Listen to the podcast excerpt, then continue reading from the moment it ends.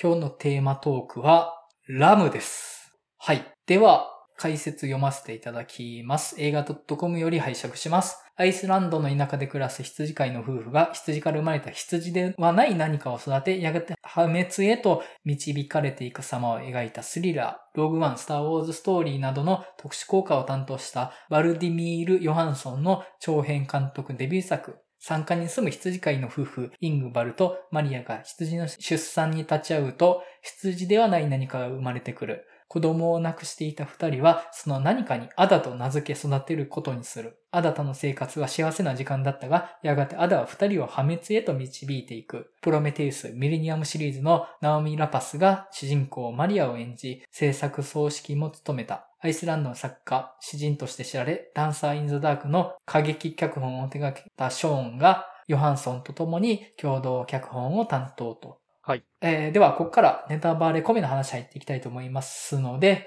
ネタバレ避けたいという方は、ぜひ見てから聞いていただけたらと思います。では、最後の感想、原口さん、いかがですかねこうラム、だから、予告見るだけやと、羊の子みたいなんか出てくるんかなとか思いながら見てたんですけど、うんああ、だから今解説の中での破滅の展開で、えっていう展開やなと思いながら、結構あっと驚き、衝撃とともになんか見終えたっていううん作品ではありましたかね。うん、うん、うん。はい。僕はですね、あの、実は今年ベスト級に面白かったんですよ。おうん。で、まず、正直この映画って、どういう風に見てもいいなと僕は思ってはいて、はい。うん、なんか、もう好きなように見てくれって感じかなと思ったんですよね。なんで、今日は僕好きなように語ります。 あの、はい。割とそれを聞く側に回りたいな。はい。あのー喋りたいことは結構あるかなって感じですね。ん。はい。じゃあ、掘り下げて喋っていこうかなと思うんですけども、はい。原口さん掘り下げポイントあります結構、まあ、変な映画っちゃ変な映画ですけど。変な映画で、うん。いや、まあ、ネタバレ前回から正直、あの、最後にパンフレットによると名前、え、ラムマンが出てきたのが衝撃的すぎて、あれね、ラムマンね。えってなって、お、こういう味やったのみたいな。うん。えってなって、本当あれは。うん。あいつね、あの衝撃がすごかったんやけども。あいつ出てくるの結構な冒険的な展開だと思うんですけど、ですよね。うん。あれ、まかり間違ったらバカ映画になるじゃないですか。そうそうそうそうそう。あそこで一気に。いや、でもね、僕はあれ、ある種のジャンル映画的にも面白いし、はいち。ゃんと、なんだろう、文学的なテーマとしてもあいつが出てきたのって結構大事やなっては思ってはいるんですけど、うはんまあまあ、そのあたりは、まあ僕、いろいろ喋りたいことがあった後では多分あいつには触れると思うんで、また後で置いとくとして、まあね、まずね、アダ可愛いっていうのは結構大きいんですよね、この映画。い。ああ、はいはいはい。可愛いですよね。うん。はい。なんかね、あの、素直に可愛いっていうか、まあ、異形の存在ではあるんですけど、はい。でも素直な子供としての可愛さあるんですよね。だから、いわゆる設定としては、人見知りの女の子ではあるので、うんうん、そうですね。うん。で、僕本作、一番面白いと思って見てたのって、基本的に子供が危ない映画だと思うんですよ。はいはいはい。で子供が危ない映画っていうのは、子供が何か怖いことをするんじゃないかみたいな意味じゃなくって、はいですね。うん。子供が危ない目に遭いそうっていうのが常にある映画だなと思ってて、うん。あの、本作って背景ものすごい自然あるじゃないですか。岩場もあるし、急流の川もあるし、で、結構危ないなって思いながら見てて、まあ、本当ね、言うたらアイスランド大自然やからうね。んで、そこによちよちしたアダが出ていっちゃうみたいなシーンが結構あって、わあ危ない危ないみたいなのを、うん。やっそういう感じで見ちゃったんですよね。ぱそうやね。子供おる人やとやっぱそう見ちゃうよね。うんう。んうん。で、そのスリルが常に画面から漂ってるなとは思ってて、で、ちょうど、ラブライフ見たじゃないですか。この番組でも取り上げましたけど、ですね。ね、あちらもね。ラブライフって、ちょっと子供にトラブルがある映画なんですけど、はい。うん。でも、そこが主題ではないんですよね、ラブライフは。そうですね。うん。うんはい。でも、このラムは割とそれが主題だなとは僕は思いながら見てて、で、まあ、この手の家族崩壊ものというか、子供が危ない目にあって、親が喧嘩するみたいな映画って、まあ、たまにあるじゃないですか。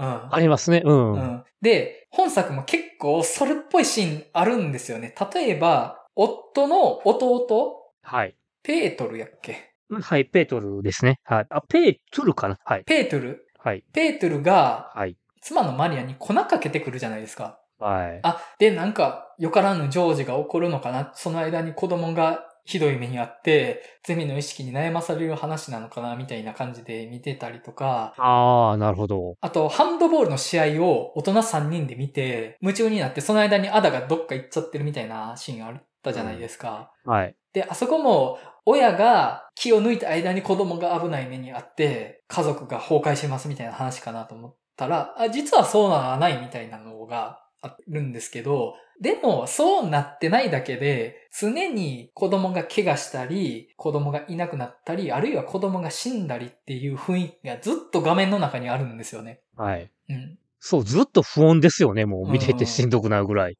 で、子供が今、ひどい目には合わなかったけど、その可能性は常にばらまかれていますみたいな、あの、ヒヤリハットが常にあるって言ったらいいですかね。そう そう、ヒヤリとね、うん、そうやね、うんうちらでいうところの。はうい。んだから、どっかで大変なことが起きちゃうぞみたいな。でもまだそれは、なんだっけ、299の残りみたいな、 あの、あるじゃないですか。えっ、と、はい1回の重大な事故のうち、残りそうそう29の直前はで気づけた危機があって、その背景には300の、実ははい。不注意があったみたいな、ヒヤリハットの法則みたいなのあるじゃないですか。はい、あります。はい。あのヒヤリハットが常に画面の中に漂ってるなぁとはい思ってて、で、そのヒヤリハットの果ての重大事故、いわゆる、として、元の死んでしまった子供、死んでしまった方のアダっていう存在がその重大事故として、この物語の背景にはあるなって思うんですよね。そうですね。はい。で、その死の雰囲気、危険の雰囲気みたいなのが常にその画面の中にあって、じゃあ今回のこのう羊のアダだって危ないんじゃないかみたいなのが、見ててヒヤヒヤずっとするんですよね。はい。で、僕も子供がいるので、そこも感情移入しながら見てたら、うん。結構気が休まるところがなくって、むちゃくちゃスリリングな映画だったんですよね、本当に。なるほど。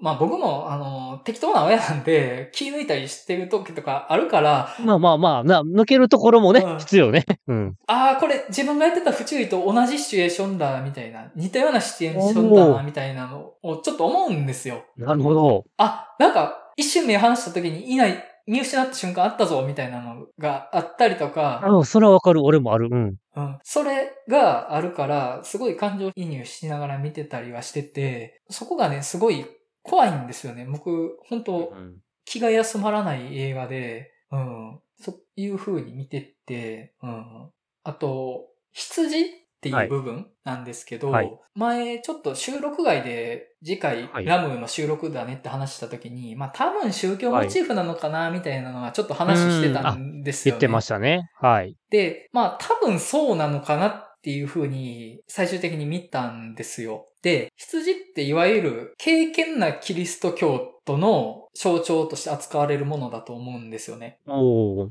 で、神様が羊飼いで、それに付き従う従順な動物としての羊っていうのが、敬虔なキリスト教徒としての症状があって、で、そこに重ねられてるような気はしたんですよ。はい。で、一応まあ、アイスランドは、キリスト教の国ではあるので、まあ、それそうは、ですねその見方はまあ、間違ってはないのかなと思うんですけど、ただ、まあ、アイスランドって、その、北欧圏のルーツもあるから、その、はい多分キリスト教ど真ん中でもないのかなと思って、いわゆる僕らが想像するキリスト教ど真ん中の価値観でもないのかなっていうのがあるので、はい。ちょっとそこはね、あの、あくまで僕が知ってる範囲になっちゃうんですけど、まあその、敬虔なキリスト教徒の象徴としての羊っていうのがあって、で、それは人間と羊っていうのは、明確に階層が分かれてる存在っていう意味かなと思うんですよ。はい。人間が羊であって、神はその羊飼いであるっていう。でも今回、主人公の一家が羊飼いであるから、はい。羊飼いにとっての羊っていうものは完全に仮想の存在であるっていう、そのはい三階層がある話かなと思って、おおはいはいはいはい。神で人間はい。と羊の三階層、はいで、人間にとっての羊飼いである神様と羊にとっての羊飼いである人間っていう三階層が分かれてて、それらの間には絶対的な上位と下位の関係性がある話かなと思ってて、はい。主従関係が。うんはい。で、本作、自然の雄大さってむちゃくちゃ強調されてたと思うんですよ。はいですね。で、僕は、あれってすごい神聖を帯びてるというか、神の性質を帯びてるものなのかなと思って、うん。だから、聖域やね。ううん。ん。で、一番初めの子供を亡くしたのって、その、神とか運命とか上位のものに子供を奪われたっていうことうん、なのかなと思ったんですね。なんかある種のこう、現在的な話かなと思うけど、うん宗教的な罪的な。うん。うん。そうですね。で、その、上位の存在によって子供を奪われた主人公マリアが、じゃあ、貝の存在の羊から子供を奪う話っていう風に見てたはいんですよ。そうですね。うん。う。うんん。で、すごい、だから、傲慢な話なんですよね。うん。上から奪われたから、じゃあ下から奪おうみたいな話として見てて、で、アイスランドって別に、あの羊って羊毛を取ってるとかじゃなくて、食肉用のはずなんですよ。はい。で、冒頭でも、あの、夫のイングバルが、はい。羊肉をフライパンで焼いて調理してるシーンがあって、あ、だから、完全に搾取する側ですっていう意味を帯びてるそうなうんとは思うんですね。人間にとって羊は搾取する側です。なぜなら、神にとって人間が羊であるように、人間にとって羊は飼われる存在でしかないうん。貝の存在だから奪います。肉としても奪うし、子供も奪いますっていうことなのかなとは思うんですけど、だから、この作品、だから羊やから、シープじゃなくてラムっていうのがこう象徴的かなとやっぱ思ってて。うん。ああ、なるほどね。はあはあはあううんん。うんうんやっぱそこって言葉のニュアンスって結構違うんですか僕、あの、あんまり理解してなくって。えでもどうやるだからうん、シープの方が動物的な意味合いが強くない。だから、ラムってやつやっぱ肉の方に思うねんけど。ああ、確かに。うん。ね。現代も同じくラムなんで、この作品は。うん。うん。それこそ以前やと、ブラックシープって映画はあったりはしたかなと思いながら、そういう羊関係やと。ね。はあだからブラックシープなのであれば。うん。羊たちの沈黙もサイレンス・オブ・ラムでしたっけ確か。そうか。で、あー、なるほど。羊たちの沈黙は宗教的な意味での羊を使ってるからラムなんのかなそっか。あー、うんそっか。宗教的な意味はやっぱあるんかな。そうやな。そこはちょっと、 結構僕ら二人ともアホっすね、今。ちょっと調べなきゃって 話で。はい、ちょっと、あの、下調べ足りないアホ二人で申し訳ないんですけ すいまど、まあ、あの、そういう話かなって思いながら見てて、ただ、はそれって人間のルールなんですよね。羊から奪っていいっていうのは。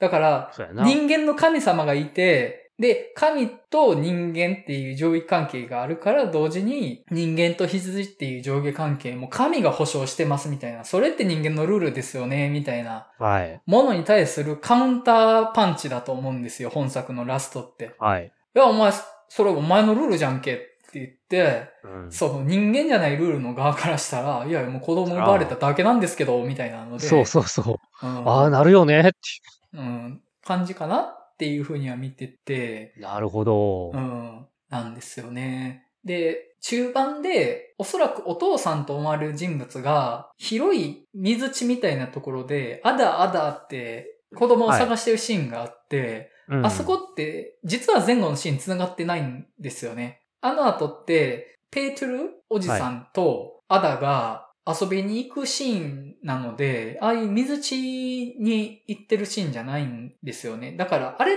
て昔の自分の元の子供が死んだ時の光景っぽいんですよね。ああ、そうか。うん。おそらくは。まあそこで自然、あるいは運命とか神みたいなものに子供が奪われたみたいな想像をさせるようなシーンが挟まってたかなというふうには思って、まあその、神がいるから、じゃあ自分は羊から奪っていいみたいな、何かその、三層構造のものをすごく印象づけられるような話だったようには思ってたんですよね。そう、だからこの三層だけでやっても、なんか、いわゆる重層的な作りやだと思ってて、聞きながら改めて。うんうん。あと、主人公一家、マリアとイングバルの、はいある種の傲慢さ。はい。自分たちは粛々と日々を送っている。はい仕事を真面目にしているっていう。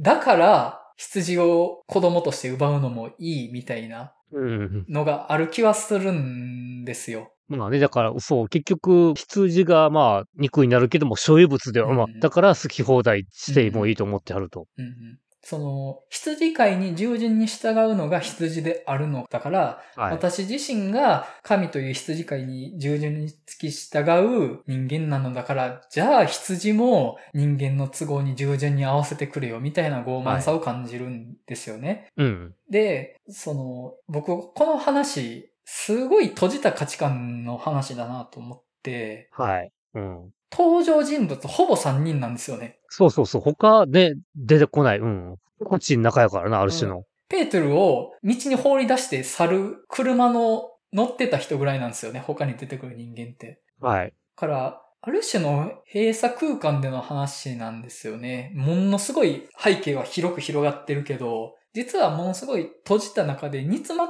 た価値観で動いてる人たち、すごい独善的な人たちの話だなと思って、だから初めあの、ペートルが実家に戻ってきたタイミングだと、はい。え、な、何やってんのみたいになるじゃないですか。はい。いや、おあんたたちおかしいよねみたいなの言われても、いや、俺たちの幸せを壊すのかみたいな。いやいやいやいやいやいや、みたいな。いや。 はい。うん。なんかその、独善性とか傲慢さみたいなのが、まあ、すごい閉じた人間関係の中で醸成されてる夫婦の話なのかなとは思いながら見てたりはして、うん。なんかね、すごい広がってるのに狭いんですよね。はい。話が。うん。で、でですよ。はいあの、はいラムマンランマン。ラムマンの存在が僕、すごい好きで、おー。最終的にアダは連れ去られて、イングバルは殺されるんですよね。はい。で、妻のマリアは一人取り残されると、はい。すごい絶望的なラストだなとは思ったんですけど、そう。うん。あのー例えばこの話をね、僕がさっきまで言ってたような、神と人と羊の三層構造で、そういう自分の価値観にのっとって自分より下のものを搾取するメタファーの話だな、みたいな読み方はできるわけじゃないですか、本作。まあ多分僕が見た限りだとそういう見見方はできるかなと思うんですけど、はい。どこからどこまでが本当かわからない幻想的な神秘主義的な、いわゆるメタファー話みたいな話にできたとは思うんですよ。はい。アダの正体が何かはわかんないです。はい。子供が、半身が羊の存在ですみたいな。それは人間のメタファーを語るための神秘的な道具ですみたいな感じじゃなくって、いや、いるんですみたいなのが、僕メタファー話になってないのってすごい誠実だなと思って、うん。メタファー話ってある意味すごい勝手な話じゃないですか。自分が語りたいもののために現実をねじ曲げて、なんか不思議なことが起きてるけど、これはメタファーなんで理由は伴わないでくださいみたいな映画ってまああるじゃないですか。ありますよ。はい。いわゆるアート映画的なものはね。うん。あるけど、そうじゃなくてこれはいるんですよね。ああいう羊と人間が混ざったような生き物がいるっていうのが、お前らの都合でメタファーとか語ってんじゃねえよ、みたいな。だから、あの、本作でイングバルはラムマンに撃ち殺されますけど、僕みたいな人間は一番先に撃ち殺されるんですよ。いや、お前が語りたいもののために俺たちをメタファーに利用すんじゃねえよ、みたいな、バーンみたいなね。 俺たちはいるのお前らの都合を語るために空想されたもんじゃなくて、俺たちはいるんですよみたいな。なんかね、その、 そこがすごい好きで、あ、そうですよね、いますよねって。僕たちが語りたいもののために存在してることにされたとかじゃなくて、実際にいるんですよね、みたいな。はい。そういう、比喩のためだけに設定されるものって、ある種の創作者の傲慢さみたいなのって帯びてると思うんですよね。まあ、うん。エゴ。うん。俺が言いたいのはこういうことなんですと。それを語るためにこういう現実を作り出しましたみたいな。でもそれはなぜっていう理由は説明しませんみたいなのってあると思うんですよね。で、説明しないからこれはメタファーです。読み取ってくださいみたいな。で、読む人が勝手にこれはこういう意味だっていう、その自分の都合を預けることができてしまうっていうのがあると思うんですね。メタファー話って。はい。でも、少なくとも本作において、ラムマン、そしてアダはメタファーではないっていう、いるんです。はい。誰かなんです。自分ではない誰かとして存在してて、それは敬意を持って接さなければならないものなんですよね。なんかね、それってすごい誠実なことだなと思って、正直僕、ラムマン初めに出てきた時、あ、やばい、ギャグみたいになるぞって焦ったんですよ。うん。 はい。バカ映画になるぞみたいな焦りがあったんですけど、なんか、どえらいもんできたやったからな、俺を見て。うんいや、でもよく考えたらこれって誠実だなって。なぜなら、アダが存在したのは、羊とラムマンが交配したからなんです、みたいな。そうです。はい。ちゃんと原因と結果が存在してて、アダが生まれたのは自分じゃない誰かが子供を作ろうとしたから生まれたからなのであって、神が自分に子供を授けてくれたなんてものではないんですよね。はい。そうやね。うん。うん。ある種の現実というか、そうやな。うん。うんはい。でもそれって、そういうことって現実でもあると思うんですよ。そうやね。いや、これって神様が私に恵んでくれたものだ。いやいや違うんです。それは神様が恵んだとかじゃなく、その人、そのものとして、これまであなたとは違う物語をここまで送ってきたものとしてそこにあるんです。あなたのために存在してるんではないんです、みたいな。でもそれおーを自分の物語に取り込んじゃうんですよね。なくした子を神がまた与えてくれたみたいな。いやいや、もう神様もお前のために俺のことを利用しないでって言うと思うんですよ。うん。あおあ。前が勝手に言ってるだけやからね、みたいな。でも、そこで人間は神を利用することで自分の物語を作り出す。でもその物語はお前のものじゃなくって、それそのものが生きて紡いできた物語ですよ、みたいなのね。すっごいいい話だなと思って。そうやだから、えっ、と、宗教的なメタファーに思わしといて、実は非宗教的な超現実でうん終わらせたというか、うん、どういったんや。そう、今のこう聞きながら、なんか、熟語に当てはめようとしたんだけど。超現実というかもう現実だったっていう言い方が正しいかもしれないですね、その言い方で言うと。ああううんん。そう。うん。なんかその都合の良くなさ。だから、やっぱりその、他者に対して不誠実なことをしたマリアは、咎を受けるわけじゃないですか。はい。子供と思っていたアダは連れ去られ、夫は亡くし、みたいな、すべてを失って、もう絶望のまま映画はラストを迎えるっていう、その、はい。僕はあの終わり方もすごいいいなと思って、救いなんて何もないですよ、みたいな。うんだってあなたは他人にひどいことしたじゃないですか、みたいな。はい。うん、そうだねっていう。で、もう本当にもう、あそこからマリア立ち直れないかもしれないですけど、でも、はいそういうもんかなと思うんですよ。うん。まあね、結局たらもうね、おっと子供を完全になくしてもうたわけやからさ、うん絶望しかないっていうか、まあね、あんな場所で一人取り残されたから。うん、この映画は、マリアのあそこから先の人生は描かないんですよね。もしかしたら、ねうん立ち直るかもしれないし、立ち直らないかもしれないですけど、こうのん映画はあくまで一人の自分の傲慢さによって他者にひどいことをした人間が、しっぺ返しを食らって絶望して終わる話ですから。はい。そう、うん。だからそこ通気書く意味がないよなって思う。うん、それと。うん、そうなんですよね。だって、ああ、終わるしかないじゃん、みたいな感じかな、はいとは思って、うん、そうやな。怒るべくして怒ったというか。う。うんん。なんかね、すっごい良かったですね。面白かったですね。その、子供危ない映画としては面白いし、 はい。その、いや、メタファーじゃねえぞって言ってくるメタファー映画みたいな感じが、ちょっと僕半分殴られながらですけど、お前いつもメタファーとか言いやがって、みたいな。 あの、映画ファンお前らすぐメタファーとか言うけどさ、みたいな。お前の物語じゃねえぞ、みたいな。ボコボコにされながら、いや、でも面白いな、みたいな感じで見てて。そうやな。そうやな。だから、矛盾というか、屈折としてはリアリズムというか、なんやろな。う。うんうん。そうなんですよね。もしかしたら、本当にファンタジーの話じゃないかもしれないんですよね。はい。ああいうラムマンっていうやつがいたら、いるとしたら、もうこういう話じゃないです か。うん、こうなるよね。うん、こうなるしかないね。うんラムナオンが自分の子供生まれて、うんそれ取り返してうん、復讐やから。うんその、自分が知らなかったし、想像しなかっただけで、こういう現実の話ですみたいそうやなうんじゃあ今自分が知らなかったり想像してない、見ようとしてない現実っていうのも見た方が他人に優しくなれるかもしれないですよね、みたいな話かなとかって思いながら見てて、うん、ある意味、そうやな。他人の象徴としての羊側の視点かう。なんうん。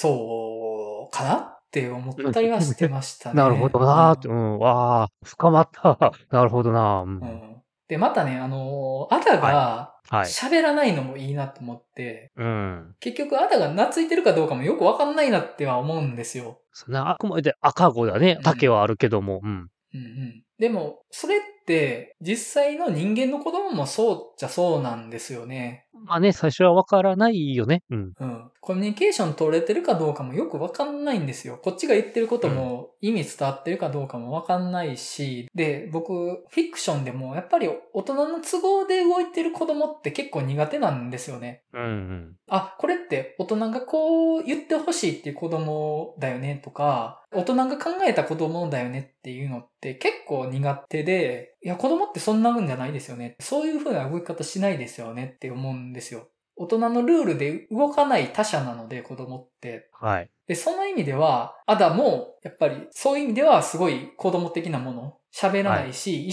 疎通もどこまで取れてるかわかんないな、みたいなもの。で、それは、そもそもラムマン自体が人間の範疇で動いてない、種族としてもの他者っていうことかもしれないし、そもそもはい人間の子供だって、大人から見たら理解のできない他者ですよねっていうことも同時に語ってると思うんですよ。おー。うん。そのアダの描き方は本当に好きで、うん。いや、すっげえいいバランスで描いてたなとは思ったんですよね。とまあ、見るとしたら、例えば、アダをはい。病気のある子供とか、障害のある子供が生まれてきた時の話として見ることもできるかなとは思ったりはして、うん、それはそうやな。うん。その、片手が羊の足なんですよね。前足なんですよね、アダって。はい。あれって例えば、その、レッシュって言われる整形不良指の数がおー5本じゃないとかっていう身体的な障害の話として見れんこともないなと思って、うん。で、そこで弟が来た時に、えってなっちゃうとかって、まあ現実でもあり得ることだと思うんですよ。はい。うんな。んかそういう話として見ることもできるなと思って、うん。まあなんか、肌をどういう風に見るかっていうのは割となんか、もう見た人が感じたように見れそうなぐらい、うん、そうやうな。ん割と何も言ってないから、正直。 あのそうやな。うん。うんそれは持ってるね、親御さんが見たらいろんな考え方しますよね。うん。うんなるほど。それはあるなと思って、あと、アダが来てから、はい。羊の背はちょっとおろそかになってるような感じなかったですかあ、確かに、なんか、うん、逆に肌にちょっと行くよね。うん、ああ、うんうん、うん、うん、うん。はい、はない、んはいかはい。それまで貝羽をはい餌として与えて、で、はい羊が食べに来るみたいなシーンがあったところで、その、はい今まで貝羽を置いてたところに貝羽が置かれなくって、羊がなんかキョロキョロしてるみたいなシーンがあって、あ、餌もらえてないぞみたいなのがあったんですよね。ああ、ちょっと、ちょっと、ちょっと、今まで真面目な羊飼いだったのに、おろそかになってるじゃないですか、みたいな。 うん、そういうとこも、なんか、描写細かいなとか思ったりはしましたね。だからあの、これ修正なくな、夜に羊の目が光ってるっていうのが結構象徴的かなと思いながら、あれもなんか、うん、不穏な感じもあって。あれ怖かったですね。ねうん。え、なんか来るぞっていう感じはやっぱね。うんうん。細かいとこですけど、はい。納屋にベビーベッドずっと置いてるとかもね、あー、この夫婦、亡くした子供の年数えるようなことしてるみたいな、やっぱね、刺さりますね。あるよな、それうん。は。あー、それ、手放せないよな、みたいなのは、うん。うん。見てて思ったりはしたりとか。うん、あとね、やっぱ本作ね、この、アダが可愛いのがテーマ的にもすっごい大事だと思うんですよ。はい。ああ、もう可愛い可愛い私の子供やみたいな感じになるっていう。うん。アダが可愛いことで奪いたいみたいな、そういう感情につながるなっていう感覚。で、それって奪われる側からしたら暴力だよねって。で、実際にはい奪われた母羊は暴力によって殺されるっていう、その、なんか、そういうのもあるのかなとか思いながら見てて、その、いや、可愛いよね、いいよね、私のものにしたいみたいな。いや、それってすごい傲慢なこと言ってますよね、うんみたいな。一般的には何かを可愛いって思う感情っていいものとされてるとは思うんですよね。はい。いやでもそれって簡単に暴力的なものに転化されますよね、みたいな。はい。その感情がいいものって言ってるのって人間都合ですよね、みたいな。そうそうそう。うん。なんかそういうところに、いや、それって人間の傲慢さのあれですよね、みたいなのを描こうとしてるのかなとは思ったりはして見てましたね。うん。いや、本当にね、むっちゃ面白くって、なんやったら今年ベストかなって思ってるぐらいなんですよね。いや、俺も今のこう聞きながら結構俺も解像度が上がったというか、なるほど思いながら。うん。まあ正直僕は子供いるからっていうのは結構大きいなとは思ったんですよ。まあね、うん。うん。俺もだから、うん、追い込めに超える感じだから、たまにあって、ちょっとね、ああ、うん、いろいろとね、走り回るか超えないはあるんだけども。うん。実際ね、ペーテルからしたらメインなわけですからね。あ、そうやな。うんうんペーテルもね、ほだされますからね、初め殺そうとしてたのに。いや、怖いな、 そっちうんは。でもまあ、外部から来た人間からしたら、殺したくなるというか、そうのん別のルールじゃないですか、あれって。そうやね。うん。別のルールの存在で、あの夫婦はそのルールを自分たち用にねじ曲げて解釈して運用し始めてたけど、いやいやいやいや、あんたらもおかしいし、そもそもこいつもおかしいでしょっていう。うん。異物に映るよね。それは。ううん。いや、やっぱ異物は排除しないとダメだみたいな、その、ああ、うんうん。だから、差別とか、はい排除に対する感情の働きみたいなものにも見えたんですよね。そこなはるほ、どあのシーンは。うんいやこいつがいたら世の中の断りが壊れちゃうから殺そうみたいな。ううんん。そうやな、もう。生態系が謎になるからな、もうごちゃごちゃの。うん。やっぱそのルールがあると世の中が壊れちゃうよみたいなのって、まあ理解はできるじゃないですか。はい。受け入れないとしてもね、そのはい考えを。はい。新しいルールが生まれることで全体のルールの調和が崩れちゃうみたいなのに、危機感がある種の嫌悪感として働いて、差別とか排除に働くって、まあそういうものがあるって想像はつくかなと思って。そうやな、全然、うん、それは今、世の中起きてることもあるからな、それは言うたらうん。うんまあなんか、他の国の人とか、他の人種の人とかやったら、僕ら、まあ、そういうのを受け入れないとダメだよねって、まあ思ってるけど、じゃあラブマン来た時にどうできるかなって言われたら、結構、どこまでいけるかなってなるかなと思って。 うん。 うん、なかなか難しいぞ、うん。うんそうですね。ななんかこの感じはね、あのーチタン見た時にも思った感情で、はい。チタンの主人公って本当意味わかんないものになるじゃないですか。はい。いや、でも、もう男か女かもわかんないみたいな感じになっていくと思うんですが、そもそも人間なのかみたいな。でもこれ受け入れないといけないのかなみたいな話になって、本作で言うとあの、チタンが、はい。ラムマン。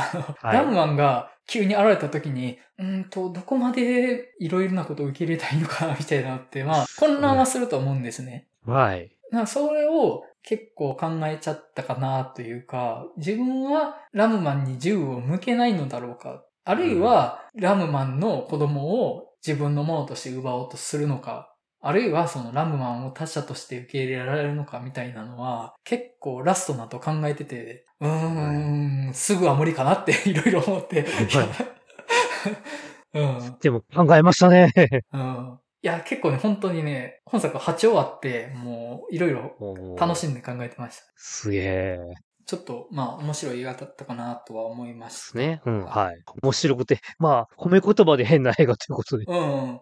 あ、そういえば本作って A24 配給でよかったんですか、そうですよ、A24 ですよ。ロゴが入らなくなかったですか映像の中に。よかったな。でも一応 A24 もなんかね、身売りの話もいろいろあってね、ごちゃごちゃしてたからね。まあーあどうなってるんだかいいけど。一応なんかパンフレットとか見るとちゃんとロゴは入ったりはしてるので。うん。ああ、なるほど。だからまあ、映像部分はもう完全に買い付けてきたって感じなんですかね。かなうん。で、世界的な配給権は A24 が持ってるけど、そうそうそう。そういうの結構あるある。うん。うん A28 はそういうことは結構よくしてはるから。うんうんその、一時的な制作段階から絡んでたら A24 ロゴ入れれると思うけど、うん完全に買い付けてきたとかなったら元の映像にそれは A24 ロゴ入らないとか、まあそういうことなのかなと思って、なうん。だから一応、作品としてはアイスランド、スウェーデン、ポーランド合作っていう体ではあるので。うんうんいや、僕、A24 映画見るときって、いつも A24 ロゴ出てくるのを楽しみにしながら見てたのあで、、わかる。うん。なんかたまにパターンちゃうからね。うこう、んスッとね、線が入るのも見るの好きやし。うん。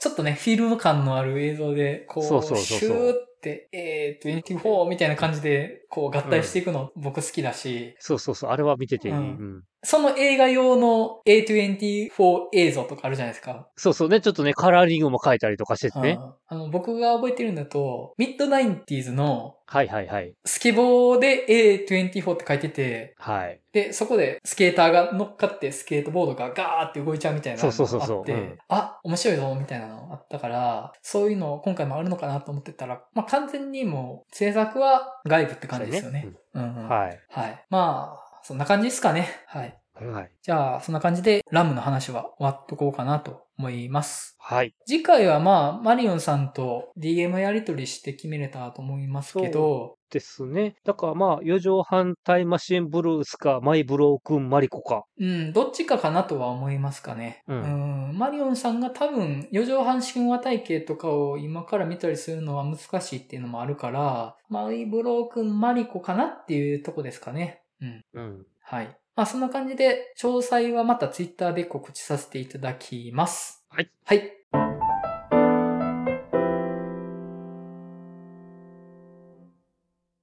それではお知らせになります。10月も映画の話したスリルバーを開催する予定です。場所は大阪の南森町にある日帰りイベント型カフェバー週刊曲がり。日時は10月29日土曜日、オープンが19時、クローズが23時となっております。